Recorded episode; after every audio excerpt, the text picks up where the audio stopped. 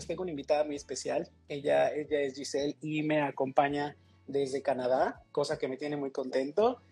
Y bueno, hay primero que explicar que Giselle y yo nos conocimos a través de las redes sociales, que son una maravilla hoy en día más, más, más con esta realidad y esta distancia. Todo en parte a que yo dentro de este proceso de seguir aprendiendo sobre el minimalismo y sobre eh, entender cómo, cómo funcionan y piensan los demás y cómo lo viven también, eh, encontré su canal.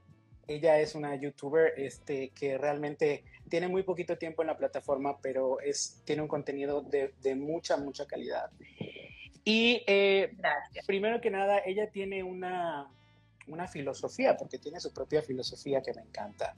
Ella, ella se, ahí vamos. Ella se dice simple, pero no perfecta. No perfecta. Cosa que a mí eso me tiene fascinado. De verdad, lo tengo que decir que desde la primera vez que, que, lo leí, que vi su canal, me pareció una cosa muy fuerte, porque yo tengo que, que, ser muy honesto y decir que para mí este proceso de, de, apegarme a una filosofía minimalista o a una vida un poco más simple no es el cuento de hadas que en algún momento yo pensé que sería. Y yo soy una persona que por naturaleza tiende a eh, estresarse muy rápido cuando las cosas no, no van a la velocidad que, quiero, ¿no? Y la verdad tenía muchísimas ganas de compartir y de escuchar otras opiniones. Y afortunadamente Giselle me aceptó, me, me quiso en su círculo social, en su nicho de amigos. Y bueno, por eso está aquí Giselle. Así que antes que cualquier otra cosa, me encantaría que te presentaras, que nos contaras un poco de ti, de dónde vienes, eh, qué haces. Sí, mira, eh, yo soy cubana, pero llevo 10 años viviendo en Canadá, en Montreal específicamente. Y nada, aquí, bueno, el cambio de la vida para mí fue muy, muy grande, ¿no? Porque te comentaba ya en una conversación anterior que, que el ritmo es muy diferente, el ritmo de la vida como se lleva aquí y a como se lleva en Cuba es muy distinto. Yo llegué también eh, joven, yo tenía solo 22 años cuando llegué acá, ya tengo 32. joven, joven. Todavía soy joven, pero era muy, muy joven. Y, y, claro, uno llega con muchas energías también, con muchas ganas de hacer cosas, de, de emprender una vida nueva. Y te vas envolviendo ese ritmo de vida intenso, ¿no? Ya eh, luego también está el tema de que llegaron los niños y la vida pues aún más acelerada. Y llegó un momento en que necesité un poco como que poner una pausa por una cuestión de, de salud mental, de, de, bienestar, ¿no? De la familia. Y así un poco llego también al minimalismo. Pero bueno, eso nos vamos a guardar para, para otros momentos, hablar un poquito más detallado sobre eso. Pero bueno, básicamente es eso. Soy una cubana que vive en Canadá. Giselle, y aquí estamos. Ahora que, que, me hablas, que me, que me cuentas de, de Cuba, eh, yo sé, digo, para, para todos es, es algo que, ¿no? Eh, no es fácil muchas veces hablar del tema, pero para mí sí es muy interesante saber de dónde vienen las personas que me inspiran, porque te lo tengo que decir, de alguna manera me inspiraste mucho, entonces para mí es importante conocer tu historia. Cuéntame cómo fue eh, pues tu infancia, tus primeros años en Cuba. Sí, mira, em, yo realmente nací en, La Habana, en un barrio pobre. Eh, duele decirlo, pero Cuba ya casi que es un país pobre en, en todas sus en todas sus regiones, ¿no? Pero, pero bueno, yo nací en un barrio particularmente eh, marginal. Y, y, entonces esto, por supuesto, pues forma también un poco el carácter de uno, te hace ver la vida de otros puntos de vista eh, al mismo tiempo, mi familia se movía muchísimo en lo que es el mundo del arte y esto también me influyó. Entonces, como que eh, así fueron las cosas. Ya luego uno va creciendo, toma la adolescencia, empiezas ya a tomar eh, las, a ver las cosas desde un punto de vista un poco más crítico también. Ya. yo, cuando tenía 20 años, conozco a mi esposo y bueno, en ese momento, por supuesto, no éramos esposos, estábamos conociendo y, bueno, discutíamos mucho de la realidad del país, de, de, cómo veíamos las cosas, nuestros puntos de vista, solo que mi esposo es mayor que yo. Ok. También eh, unos ocho años, exactamente, de hecho, ocho años. Y ya él había pasado, yo estaba en una etapa por la cual ya él había pasado en ese momento, donde yo estaba queriendo revolucionar el mundo, cambiar cosas, ya sabes. Y, y, su madurez me hizo un poco también, confrontamos muchos puntos de vista y me hizo ver las cosas diferentes. Claro. Y bueno, nada, llega esta, esta oportunidad de venir a vivir a Canadá y, y bueno, decidimos hacerlo, decidimos emprender este camino juntos, ¿no? Porque, porque sencillamente estábamos buscando un mejor futuro, eh, estábamos buscando más oportunidades que no, que no veíamos en nuestro país en ese momento. Claro, claro. Eh, la realidad de Cuba no siempre se percibe igual desde afuera que desde adentro. Eh, no, no sé, es complicado, es complicado y es una realidad que a mí me toca muy, muy de cerca porque soy cubana y porque soy una persona que, disculpa, me estoy emocionando porque para mí es difícil, porque me toca mucho. Yo entiendo, yo entiendo. Muchas gracias, Isel. De verdad, tú sabes que, mira, no es la primera vez que tenemos el gusto de compartir este, el pan y la sal, de platicar, de tomarnos un té. Y, y, la verdad es que te lo he dicho, siempre me, ha sorprendido lo, noble, lo honesta y lo cálida que eres para compartir cosas. Y, la verdad es que siempre te he dicho que me parece que tu, tu back, tu infancia y tu historia reflejan mucho la persona que eres hoy en día. Por lo tanto, te aplaudo y te doy las gracias por, por compartir, por ser tan honesta. Y también eh, hablabas del arte, cosa que a mí me llama mucho la atención. Eh, ¿Tú crees que dentro de los, del contexto del arte, de la información, de la cultura que tienen dentro del lugar en el que te encontrabas, dentro de Cuba, ese arte te había dado primeros pasos o primeras pautas para explorar otras filosofías, otros estilos de vida o incluso otras propuestas artísticas que a lo mejor nunca pensaste encontrar? ¿O fue hasta que llegaste a un país como, como Canadá que te exploraste más? Mira, sinceramente, eh, todo lo que es mi formación, tanto, es decir, artística, más allá de que no soy artista, eh, pero sí estoy muy, muy eh, como implicada y es un mundo que me interesa muchísimo y el cual he estado vinculada durante toda mi vida, em, viene de totalmente, 100% de Cuba. Eh, como te decía, me crié en el medio artístico un poco, eh, o bastante, porque mis padres trabajaban en, eso. Tengo la suerte de tener dos papás, un papá biológico y un papá de crianza, y el de crianza es pintor. Sí, sí. Y entonces mi mamá trabajó en galerías de arte, etc. Luego en la adolescencia mi primer amor profesional fue el teatro, eh, que por cosas de la vida no continué, pero lo hice un tiempo y conocí personas muy interesantes. Y yo siento que mi forma de pensar está no solo dada por la literatura, porque he leído mucho, me, gusta mucho leer, eh, también está dada por todas las personas que he encontrado a lo largo de mi vida. He encontrado personas, he tenido la suerte de encontrar personas muy interesantes. Y te digo algo que me parece válido aclarar, que no las he encontrado solo en el mundo del arte, la encontré en mi barrio marginal también.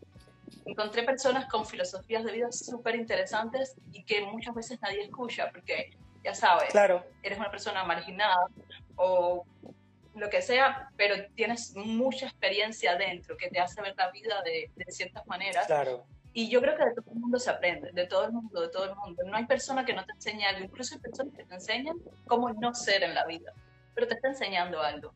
Claro. Yo lo veo así, entonces que me gusta mucho conocer también la historia de las personas, creo que en eso compartimos algo más que compartimos. Y siempre me ha gustado mucho escuchar a los demás. Y eso, en el medio del arte, regresando un poco a, la pregunta inicial, me moví en muchos medios, me moví en medio de las artes plásticas, me moví en medio del teatro, eh, y conocí personas en la danza, conocí gente que no era artista como tal, pero que eran productores eh, de espectáculos o de...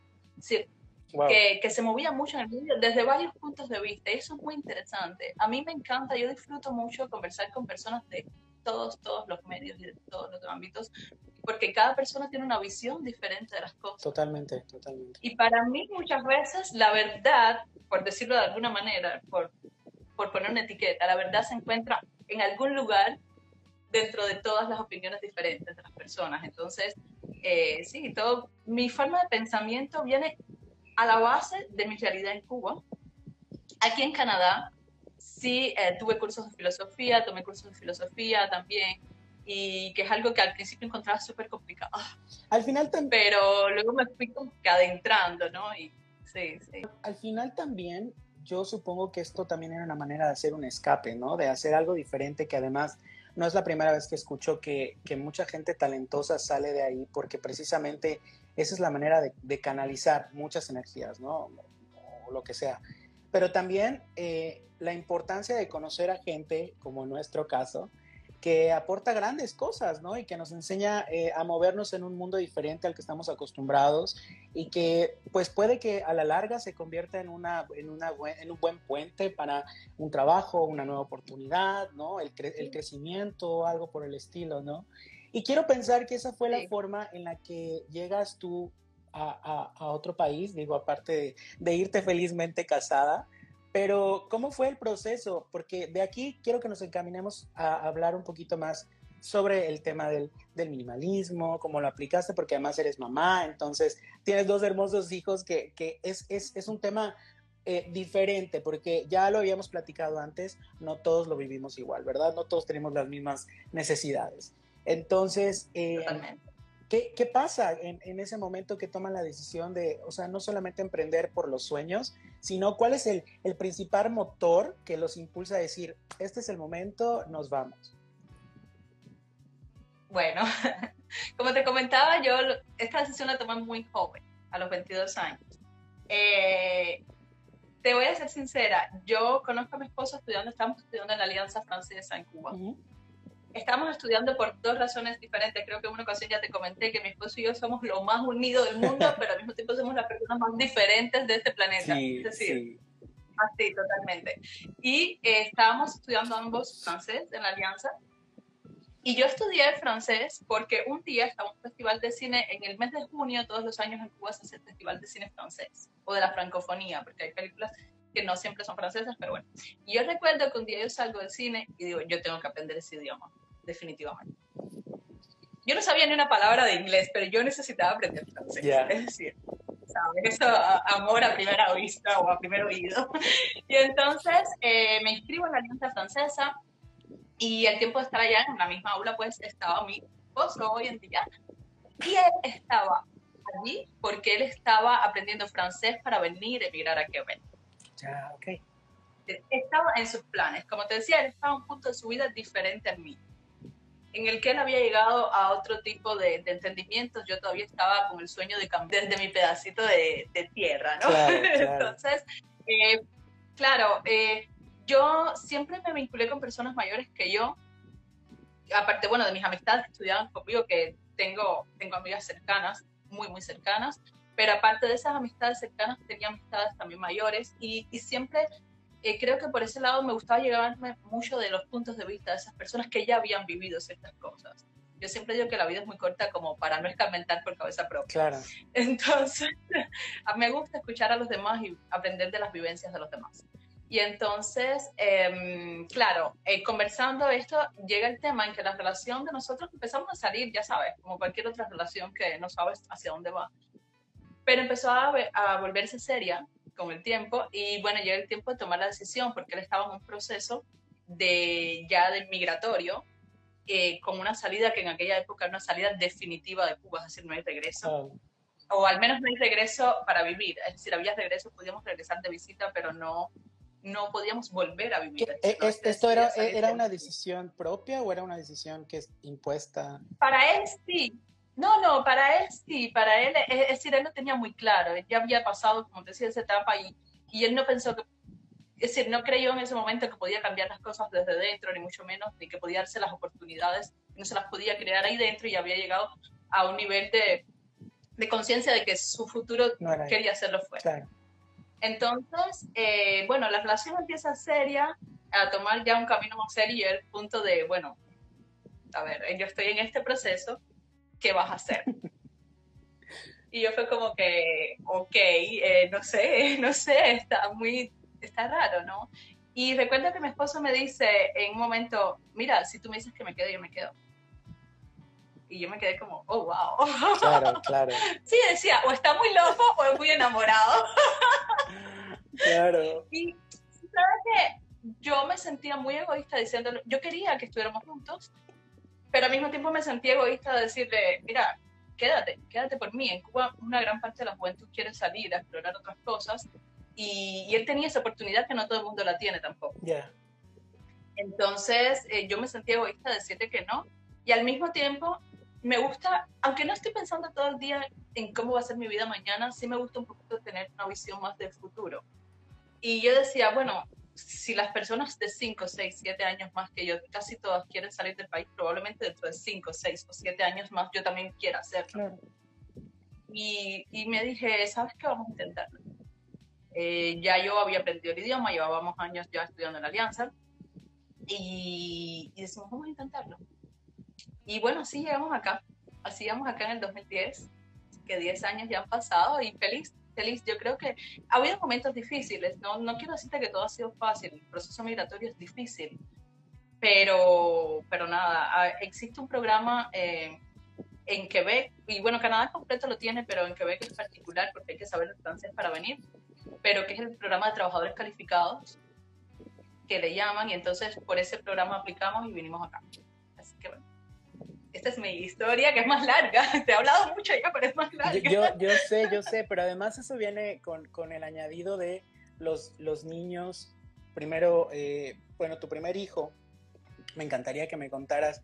Para eso entonces todavía no aplicabas eh, este estilo de vida, ¿verdad? Eras todavía una madre en, en un proceso de, de, de crecimiento emocional, por llamarlo de alguna forma, ¿no? Eh, ¿Cómo fue para ti ese primer momento de, de, entender que te cayó el 20 que ibas a ser mamá? Y de decir, bueno, ahora a partir de este momento no solamente tengo que educarme yo, cambiarme yo, alimentarme yo, eh, ser una mejor persona, sino que ahora también me toca, eh, pues, sembrar esa semillita en, en, en, mi niño, ¿no? Sucede que nosotros tuvimos el niño, primer, mi primer hijo, cuando yo quedé embarazada, ya llevamos cinco años acá. Y fue, fue muy, se puede decir que fue muy planificado, entre comillas, en el sentido de que nosotros sí habíamos hablado muchas veces de que en un futuro nos gustaría tener niños, pero no habíamos decidido. Eh, no quiero perderme en otros temas, pero por temas ecológicos, de ecología y otros debates un poquito más profundos, no estábamos seguros de, es decir, queríamos tener las condiciones y, que fuera algo bien eh, a conciencia, ¿sabes? Un acto responsable totalmente. Em, porque, porque es importante, es decir, son los seres que vas a criar para el futuro. Hay un planeta que se está deteriorando y trayendo personas a ese planeta. Claro. Eh, en fin, hay muchos debates que, vienen, que venían, al menos para nosotros, que venían alrededor de, de todo esto de la maternidad y la paternidad. Entonces sí, nos demoramos muchos años, fuimos siete años juntos antes de, de, tener nuestro primer bebé. Y fue muy, lo conversábamos mucho. Eh, incluso pensamos en un inicio en adoptar un bebé, porque creíamos que hay muchos niños que están necesitados de padres y no los tienen por millones de razones, y esto es otro tema que me, uh -huh. que me toca. Disculpa, yo soy emotiva, soy un, soy un manojo de emociones. Pero bueno, eh, este, esto también fue algo que estuvo sobre, un debate que estuvo sobre la mesa y que creo que no se ha ido del todo tampoco, la verdad. Pero, pero bueno, de momento eh, ya llegó un momento en que sí estamos preparados, al menos psicológicamente, para ser padres y creíamos también que teníamos las condiciones eh, materiales. Que bueno, en aquella época para mí las condiciones materiales eran una cosa que no son la misma hoy. Claro. ¿okay? Pero bueno, en ese momento estábamos listos para eso. Eh, llega, bueno, me quedo embarazada, llega mi bebé. Eh, estábamos en la licencia de maternidad, que acá es bastante larga, es de un año, así que no en todos los países es igual. Y bueno, lo disfrutamos mucho todo ese tiempo, pero realmente ya mi visión de que yo tenía que cambiar la, mi vida y ya un poquito también más profundo, ir a intentar, a intentar perdón, cambiar las cosas eh, a un nivel más grande, y es un poco por lo que viene años más tarde esta idea de pasar el mensaje a través de las redes sociales, es porque eh, yo veía la vida como un caos de repente, como te decía, justamente llega un bebé y tú lo quieres, lo, lo adoras, lo, lo has planificado, es decir, que lo querías en tu vida, pero está ahí y es un ser humano que depende 100% de ti. Claro. Es decir, es responsabilidad 100% y te das cuenta que, que es responsabilidad. Es decir, esa persona, esa personita que está ahí no, no tiene a nadie más de quien valerte. Entonces, eh, yo me sentí como que, wow, ¿qué, qué es esto finalmente, no? Sí, fue duro, fue duro, fue muy duro. Y así es como llevo el minimalismo también, intentando un poco eh, eso, traer una vida más eh, relajada a nuestra, a nuestra casa. Para eso entonces ya tenemos la segunda vuelta, el segundo baby con nosotros, y, y empiezas, emprendes en, en, este tema. Ahora bien, en tu, en tu, en tu casa, en tu casa hay una regla que me fascina. ¿Qué aplicas con los niños? Primero me gustaría que me contaras cómo es ese proceso de acercarte para, para las personas que quizá porque además, bueno, como, como minimalistas, vamos a, poner ¿no? la, la cinta, eh, generalmente no es fácil eh, adaptarse a la vida o, invitar a alguien a tu vida que no lleva como el mismo, la misma idea. No porque las ideas diferentes choquen, al final yo soy de la idea que se complementan, pero sí es una realidad que, que a veces frustra, cuesta trabajo, enoja, este, bueno, sientes que, que igual retrasa un poco tu avance, pero no es porque no quiera ser compartido, simplemente porque son cosas que pasan y son emociones que se viven. Y hablando de personas emocionales, que tú y yo somos mucho, eh, pues al final sí es algo que como que te medio esponja dentro de tu cuadro perfecto, entre comillas, ¿no? Entonces, me encantaría que me contaras cómo lo aplicas para un niño que es completamente diferente, un adulto es más racional, o sea, un adulto puede elegir mejor las cosas que un niño. Y luego, ¿cómo enfocaríamos esta regla tan maravillosa de tu hogar para la vida de los demás adultos? Sí, mira, eh, bueno, la regla, voy a empezar diciéndola, es que en mi casa lo que no tiene un lugar donde guardarse, no puede estar, no tiene lugar. Entonces, si no tiene lugar, pues no se queda en la casa, se va. Me encanta. Así que esa es la regla de base, que sí empezó con los niños solamente, porque ya sabes, eh, había mucho reguero en un momento determinado de, de juguetes. Yo misma no estaba nada organizada al principio porque lo tenía todo tan planificado que cuando llegó todo de golpe y me cambia como la, la organización de mi vida, pues todo se volvió un desorden total. Y entonces eh, lo aplico sobre todo con los juguetes, esta, esta regla porque los niños a veces sí juegan y luego dejan todo regado y tienes que venir recogiendo, y es pasándote el tiempo recogiendo. Tengo una amiga que dice que es como lavarse los dientes con Nutella, en lo que tú estás limpiando y todo y vas regando por otro lado. Y entonces eh, los he ido adaptando a eso, a que cuando se termina de jugar hay que recoger, cuando terminamos con un juguete, recogemos ese juguete y vamos a sacar otro. Y así, y bueno, eh, pero bueno, la regla básicamente es esa. En nuestra casa acá es lo mismo. Eh, si hay zapatos que no caben en la zapatera, se tienen que ir. No caben. No caben. No hay lugar para ellos. Esto, que se va.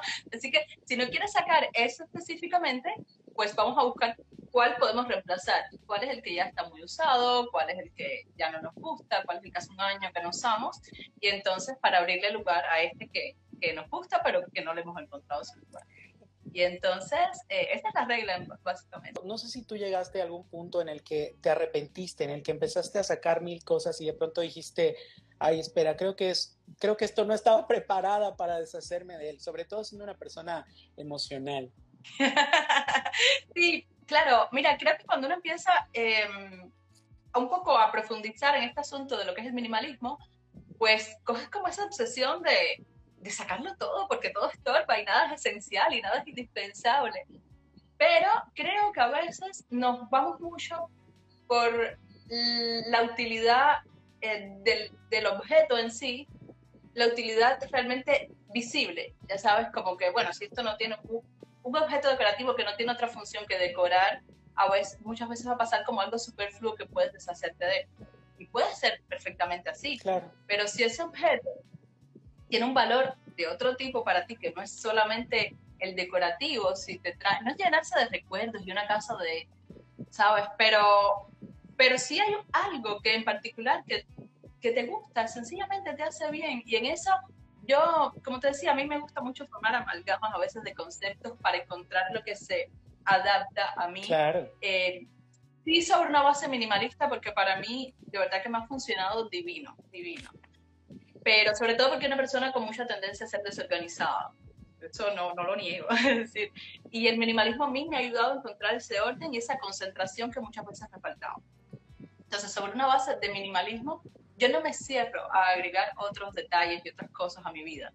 Y entonces, eh, esto de sentirme bien en los espacios para mí es importante. em, hablamos en algún momento de, de Marie Kondo, que creo que muchos la conocemos, y yo no creo que su, su filosofía sea estrictamente minimalista. Vale. Sin embargo, a mí me gusta mucho la parte esta que, en la que ella nos dice de quedarte con las cosas que te hacen feliz, que te causan alegría, que te causan un sentimiento positivo, porque esa es la utilidad de ese objeto, ¿sabes? Eh, es una utilidad que no es visible, pero está siendo útil.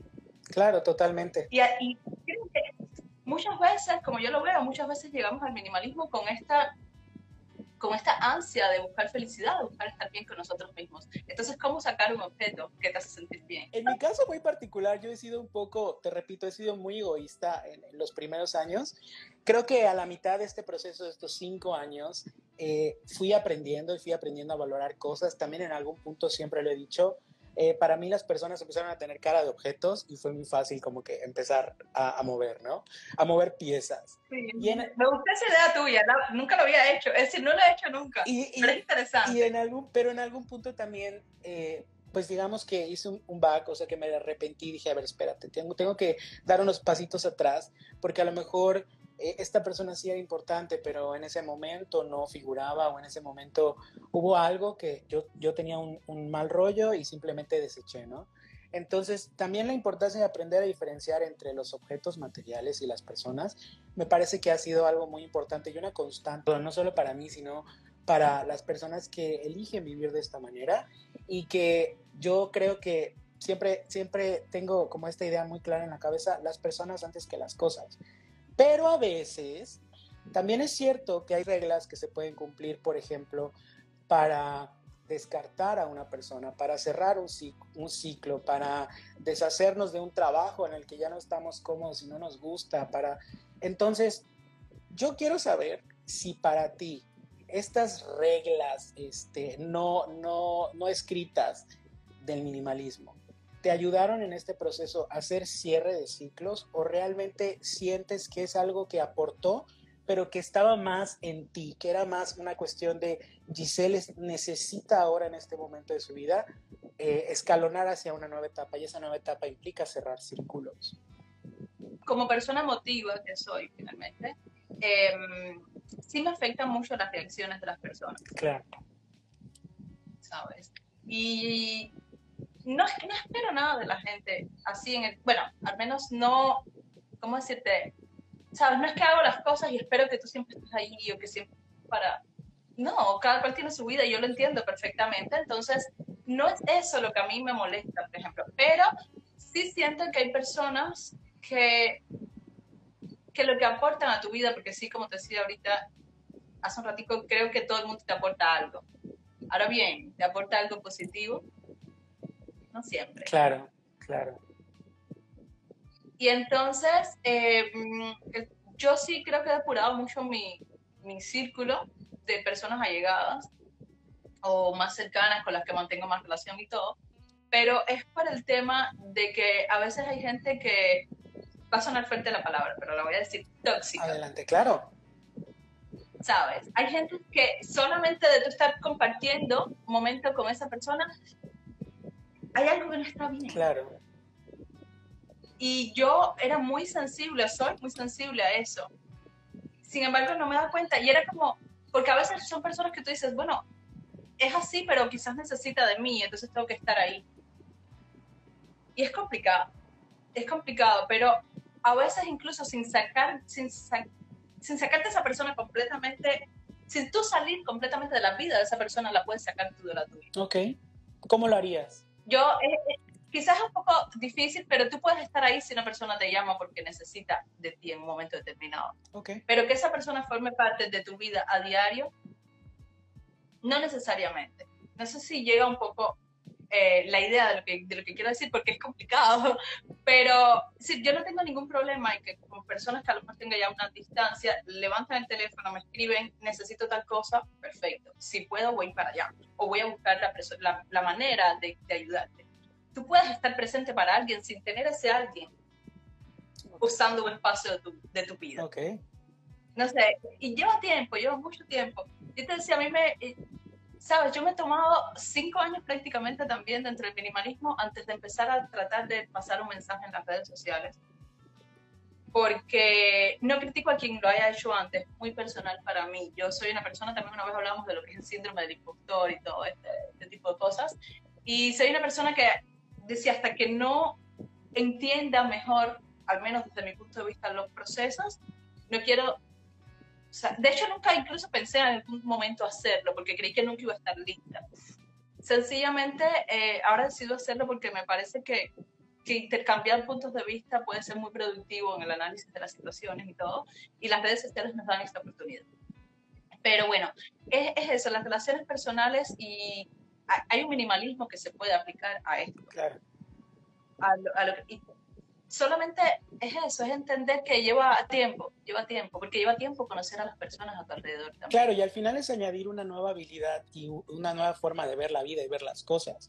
Y, y recalcándote lo importante que ha sido de verdad encontrarte en el camino, no, no me deja de sorprender, digo, para empezar la diferencia, ¿no? De, la madurez se nota, eh, eres una persona que además, repito, eres muy, muy cálida, llegan las palabras como deben de llegar. Eh, yo todavía estoy en ese proceso, estoy en ese proceso y de verdad que te aplaudo muchísimo la, la, facilidad con la que puedes hacer eso. Yo, en mi caso personal, temas de familia, creo que es donde más se refleja eh, la mayor parte de las historias, ¿no? No falta un familiar que de pronto dices, híjole, es que eres demasiado tóxico para esta familia. Y tú mismo decides cerrar el grifo y tú mismo pones un muro y dices, ¿sabes qué? O sea, eres familia, pero también entiende que yo necesito mi espacio y necesito sanar y necesito curarme porque me has hecho mucho daño, ¿no? Entonces, para mí todavía es muy difícil levantar el teléfono y decir, oye, sí estoy aquí, o sea, hay distancia, pero, pero me importas. Y no por el hecho de ser una persona mala, quizá es una forma de justificarlo, pero es más bien porque no estoy preparado, no, no he obtenido esas habilidades. Y me encanta saber que esas habilidades que te tomaron tiempo, que además igual ya casi cinco años o estamos compartiendo esto, esta emoción, cada quien a su nivel, que esa es otra cosa que me encanta. Hay mucha gente que llega a, a, esta filosofía y que empieza a emprender en el minimalismo con el afán de que al tercer día sea poco más que Buda, y ya tenga un espacio limpio y, sea la persona más elevada. Y realmente no, este es un proceso que yo siempre digo que lleva incluso toda la vida, que cuesta mucho trabajo, que hay que educarse, es como cualquier otra em, forma de pensar, religión, no sé, cualquier otra habilidad, se aprende así, con el tiempo. Entonces, yo quiero que me cuentes, ¿Cómo decides que es el momento de iniciar a transmitir, a compartir estas habilidades que has obtenido a lo largo de estos cinco años? ¿Y dónde las compartes y qué es en lo que más te especializas? Porque ya hemos platicado de algunos términos que yo desconocía que gracias a ti llegaron a mi vida. Eh, entonces cuéntame cómo, cómo, cómo, cómo es eso, cómo los compartes, de qué manera los, los vuelves como más, eh, más amenos para la gente y dónde los puedo encontrar. Bueno, a ver, mira. Bueno, te has dado cuenta que hablo mucho, demasiado. Me encanta. Yo necesito alguien que me calle. Vamos a hablar. No, he logrado minimizar esa parte de mi vida. No lo hagas. Entonces, em, claro, mira, llegó, creo que esto de, del de la pandemia, eh, del coronavirus, justamente ha llegado a cambiar muchas cosas en la vida de muchas personas, yo incluida. No, lamentablemente no siempre para bien. Eh, pero bueno, yo creo que esto es algo positivo que he podido sacarle a, a, esta situación. Y es que justamente yo decido hacer esto para no aturdir a mi esposo tanto. Porque estamos en la casa todo el día. Y le hablo, le hablo, le hablo. No, y entonces, no, ya siendo un poquito más seria. Sí. En esto, bueno, hacía tiempo yo sentía esta necesidad de, de transmitir, como te había dicho, eh, mis primeros años, así que empecé a pensar en qué quería hacer con mi vida profesional, pues lo primero fue el teatro, la actuación, me gusta comunicar, me gusta eh, eso, eh, expresarme mediante la palabra para mí es importante. y entonces, esta idea de YouTube nace, y te voy a hablar de otro concepto, te decía que a mí me gusta conceptualizar muchas las cosas y es un concepto eh, multipotencialite, se llama, pero bueno, es multipotencialidad de alguna, como se ha traducido en español. Y yo no quiero decir que yo soy una multipotencial, todavía me estoy conociendo en este aspecto un poco, pero sí he sido esa persona que, mm, que nunca tuve una pasión, ¿sabes? Una, de quiero ser esto en la vida y voy a por todo. Sí, he tenido muchas cosas que me han gustado y entre todas ellas la comunicación siempre ha tenido un papel importante. Eh, creo que es como un ejercicio que siempre he hecho con mis amigos, con mi familia, siempre me reúno de otras personas que también conversan mucho y siempre estamos cambiando eh, puntos de vista. Entonces, bueno, ah, llega esta idea de YouTube un poco también porque eh, en mi trabajo yo iba a un lugar físico a trabajar, dejé de hacerlo, empezamos a trabajar en casa y todo esto y se corta mucho también lo que son las relaciones sociales en persona. Y me pareció que las redes podían ser una buena, una buena manera de conocer gente nueva. ¿Sabes? Son una gente positiva que te hace sentir bien. Y, y esto lo di gracias a las redes sociales. Y bueno, así empezó más o menos esto. Ahora bien, ¿cómo transmito la información? Me preguntabas, ¿cómo le hago como para sacar esto de manera un poco más, eh, más ligera, comprensible? exacto, más ligera. Gracias. Eh, no sé, sinceramente, yo no sé, sabes, no me gusta quedarme con el punto de vista de alguien solamente, y esto también lo digo en mis redes y en canal de YouTube. El hecho de que yo te diga una forma de pensar y de que yo haga videos transmitiendo mi forma de pensar, eh, o muchas veces el resultado de conversaciones con otras personas también, no quiere decir que yo quiera que tú adoptes mi forma de pensar. Sencillamente quiero darte otro punto de vista para que tú las analices y las transformes a tu manera. Las adaptes. Entonces, el resultado, lo que sale ya en mis videos o en mis escritos en Instagram, es eso, es el resultado de algo que yo digerí, que escuché en algún momento, que leí en algún momento, que viví en mi vida personal, y es mi interpretación o la manera en que yo lo he aplicado. Y lo que trato de transmitir, y creo que en eso mm, estoy tratando, al menos, no sé si lo estoy logrando, ya me dirán en algún momento, pero estoy tratando de pasar ese mensaje también, de pasar el mensaje de que la gente no se quede con, ay, estamos un mundo lleno de información por todos lados. Claro. Y es difícil, es difícil eh, saber qué es lo correcto, qué es lo no correcto. Todo el mundo parece tener sentido lo que dice, o mucha gente, parecen cosas lógicas.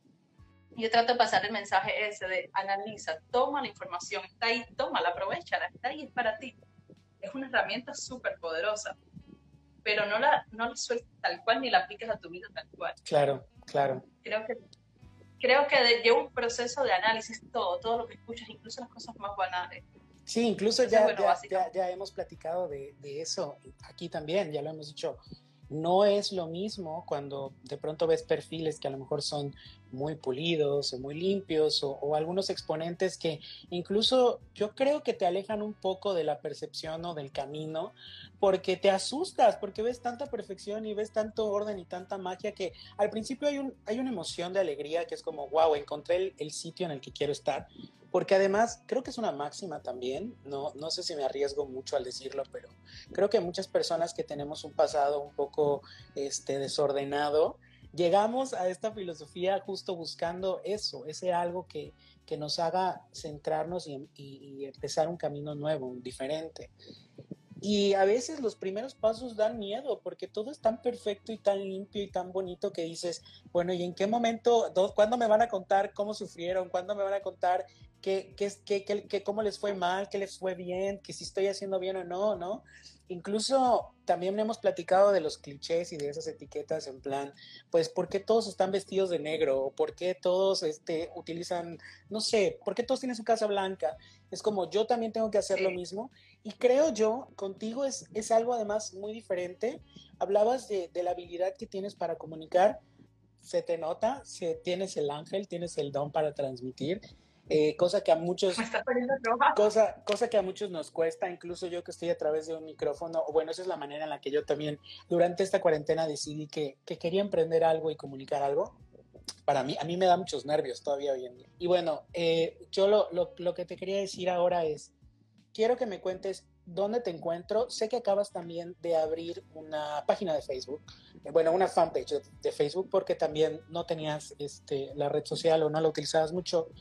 Eh, ¿Qué has decidido que va a pasar con, con, la página? ¿Cómo te pueden encontrar? Y también cuéntanos cómo encontramos Simple pero no perfecta. Bueno, Simple pero no perfecta es el nombre del canal de YouTube, así que para ver mis videos en YouTube de esta manera, con este nombre. Eh, aquí en Instagram, Giselle Borges, con mi nombre personal. Y en Facebook también lo estoy haciendo bajo el nombre de Simple No Perfecta. Okay. Porque me parece que es lo que engloba mejor eh, el concepto, es decir, lo que estoy tratando de transmitir. Entonces, así me pueden ver. En Facebook, reconozco que todavía no estoy muy sabes, como que de entrada empecé a hacer la, la, página, te comentaba en algún momento, con la idea un poco de llegar a personas que quizás están menos eh, adaptados a, a, estar en Instagram o a buscar este tipo de contenidos en YouTube. Pues porque es un contenido que no todo el mundo busca, claro. exactamente. No. Hay otros contenidos que son como un poquito más eh, recurrentes, pero bueno, creo que el minimalismo no es tanto el caso, a no ser alguien que ya haya llegado a él y que esté tratando de informarse. Entonces, eh, por eso decidí ir a Facebook. Yo sí cerré en uno de los procesos minimalistas de mi vida, cerré mi cuenta de Facebook personal hace un tiempo, porque no me estaba trayendo nada realmente positivo, entonces, un poco lo que hablábamos de las funciones. Había vuelto algo tóxico en mi vida más que otra cosa. Y, y solo lo he dejado para esto. Y bueno, hasta ahí. Así que si quieren ir por allá, perfecto. Por el canal, pues los espero con, de verdad con muchísimo cariño. Quiero imaginar que si ustedes van al perfil de Giselle y le dan clic, van a encontrar su canal de YouTube. Definitivamente. Van a, poder encontrar cómo comunicarse con ella y además de verdad creo que para todas aquellas personas que quieren escuchar una voz mucho eh, más experimentada, más madura, con consejos incluso ya eh, más propios de, de, la vida cotidiana, eh, de además de una mujer que es emprendedora, trabajadora, que tiene un estilo de vida este, amplio que compartir, vayan y síganla. Además a todas mis niñas, tengo muchas amigas, este, muchas muchas mujeres que están, que, me, que de pronto me mandan mensajes o así. Y para mí a veces es muy complicado hacer esta conexión. Entonces, es de verdad una bendición. Aquí estoy para ustedes. Exacto, es de verdad una bendición haber encontrado a alguien como Giselle. Vayan con ella, denle like, compartan su contenido y bueno, ya saben, estamos este, por aquí para cualquier cosa. No sé si hay algo más que quieras comentar, Giselle. Siempre darte las gracias, darte las gracias. Creo que hemos, eh, te lo decía, es increíble lo diferente que podemos ser aparentemente, porque ya sabes, vivimos realidades diferentes y hemos tenido una conexión genial. Y, y de verdad que, ¿sabes qué? A veces yo incluso ha habido momentos en los que he sentido que las redes sociales no son algo positivo en sí. Y estoy aprendiendo y en gran medida gracias a ti y al contacto que hemos establecido, que bien utilizadas pueden ser algo súper poderoso, de verdad que sí.